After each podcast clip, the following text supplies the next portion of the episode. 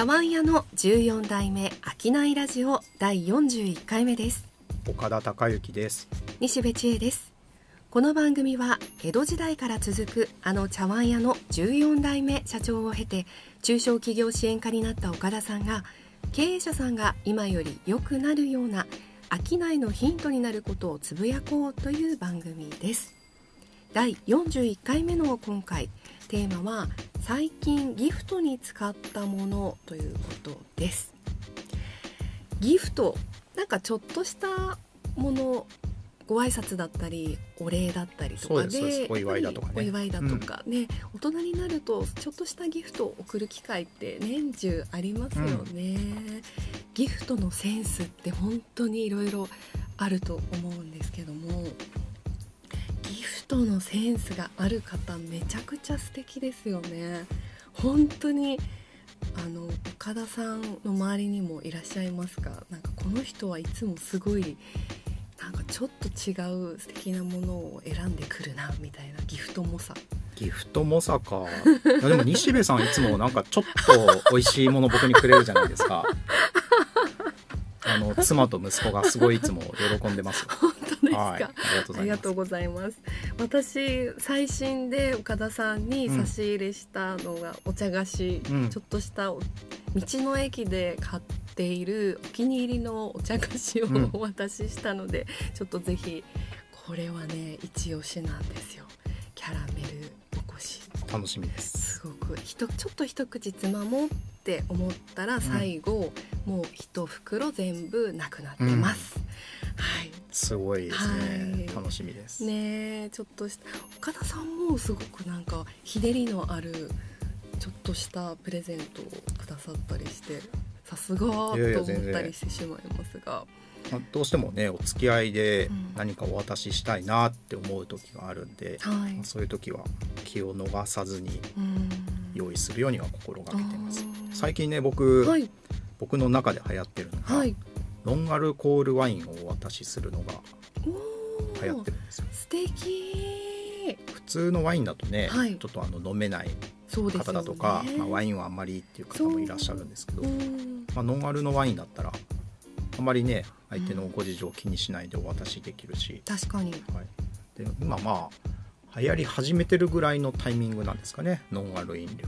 ノンアルワイン。はい。あ皆さんちょっとおって喜んでうん。興味を持ってくれるんで、まあ、機会があれば相手に合わせてうん。ノンアルワインを渡すようにしてうます。いいですね。なんか少し前まであんまり種類がなかったとうん。思うんですよね、うん。そういうノンアル飲料の。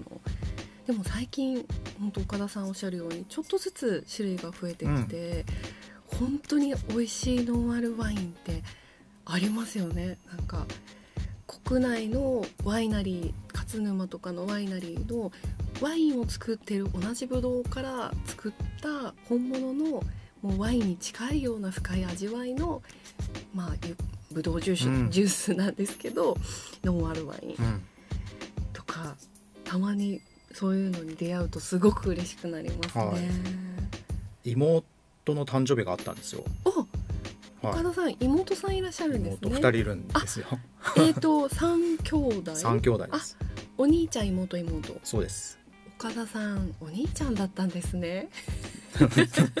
そうですよ。長男ですよ。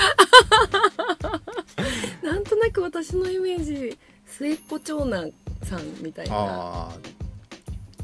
いや、もううるさい妹が2人いるんですよ。そうなんですね。で、その真ん中の妹が誕生日で、はい。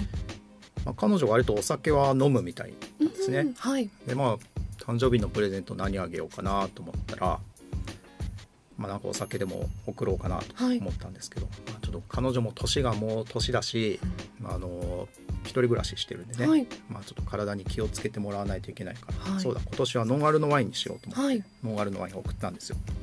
そしたら最初ははい。「うわノンアルのワインなの?」みたいな反応で なんかちょっとあんまり喜んでない感じで兄としては面白くなかったんですけど。いざ飲んでみたら、はい。今西部さんおっしゃったように、はい。あのすごく味わい深いはい。ワインだったって言って、はい。すごい喜んでくれましえた、えはい。いいですね。日々お酒をたしなむ人でもはい。満足してくれるノンアルワインが今広がりつつあるんですね。嬉しいです。本当に最近これお酒本当に入ってないっていうぐらい、なんか本物に近い美味しいのがありますもんね、ビールでもワインでも、すごく嬉しいです。飲みたいけど飲めない時とかありますので、ね。すごく助かりますね。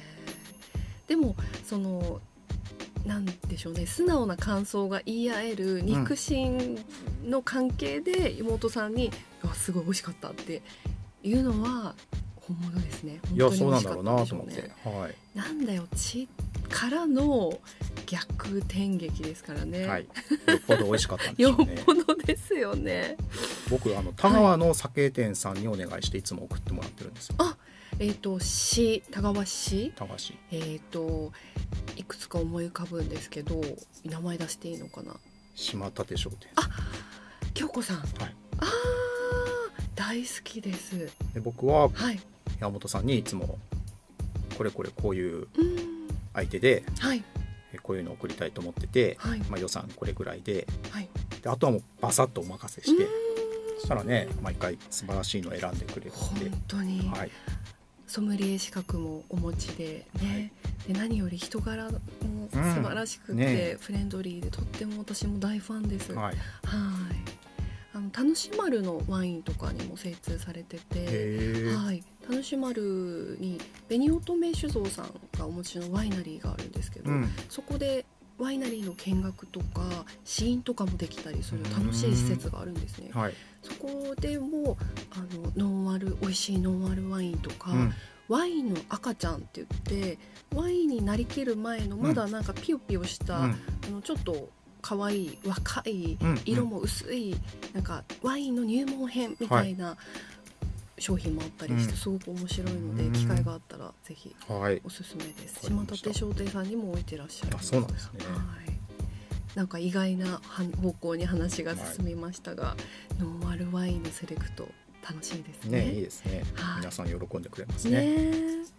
他に岡田さんが最近気に入って選ばれているものはありますか？昔よくいただいてたお菓子ではい東京の銀座の松崎せんべいさんの瓦せんべいはい。あれをよく使ってますね。ちょっと東京のお土産っぽいのをお渡ししたい時は、はい。それを買って帰ったりとか取り寄せたりしてお渡しするようにしてます。普通の瓦せんべいなんですよ素朴な味の、はい。ただ季節に応じてこうなんていうのかな絵をはい描かれてるんでクリスマスとかお正月とかそれで季節感を感じてもらえるんであのね。はい選ぶようにしてます。なんかやっぱり季節を感じるお菓子ってすごく心躍りますよね。ねいいね。嬉しい、うん。本当に。なるほど。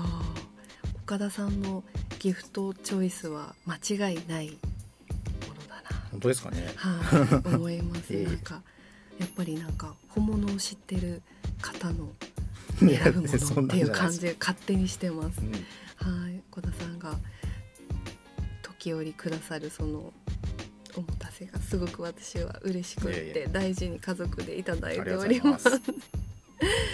はい、ノンアルワインと岡田さんは銀座の松崎せんべいさんはい。ということですね。まあ、何か送るっていうのはこっちも楽しいですよね相手が喜んでくれるかなとかそう。こちらがこう向こうのお祝いしたい気持ちが伝わるかなっていうのをこっちも楽しめるんで、本当、まあ、ギフトっていう行為は僕は好きですね。はい。選んでる時間幸せですもんね、うん。こちらも。ね。私も贈り物選ぶの大好きです、うん。はギフト猛者ですね。い ギフト猛者を目指したいなうんと思いますね、私の友人に本当に猛者がいて、はい。いつもなんか抜群のセンスでちょっとしたものをくれる友人がいるんで、うん。本当に勉強になります。私はまだまだだなと思ったりしますねが、そういった方はよくリサーチされてるんでしょうね。やっぱりアンテナがすごくいろんなところに向いていて、うん。あえー、意外こんなものみたいな、うん。ちょっとした贈り物がすごく嬉しかったりしますよね。うん必ずしも高価なものじゃなくてもその人がこうすごくあ喜んでくれそうとかあこれ素敵なの見つけたよみたいな感じでちょっとした気持ちでくれるのって本当に嬉しいですよね。気持ちが一番大事ですね。ねはい。商いの場面でもやっぱり手土産とかうんお祝いとか、ギフトとは切り離せないところ場面がたくさんあると思いますので、ちょっとそのあたりのアンテナも磨いていきたいですね。ね、そうですね。はい。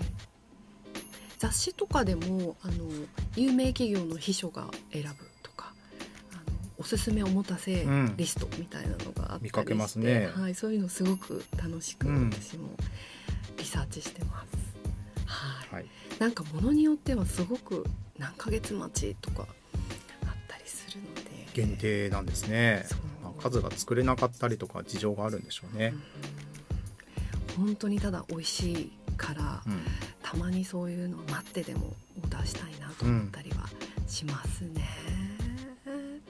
つっかべ辛いだったかなすごく有名な焼き菓子のはい。ご存知ですか？いや知らないですすっごい美味しくてどこのお菓子ですか？東京へのなんですけどちょっと高価だしハードル高いんですけどうん。やっぱりそれだけの満足度はありますね。ん。そうなんですね。いろいろ選択肢があるから楽しいですね。そうギフト選び。楽しめるのが大事ですね。ね。うん。気持ちを込めてはい。いきましょう。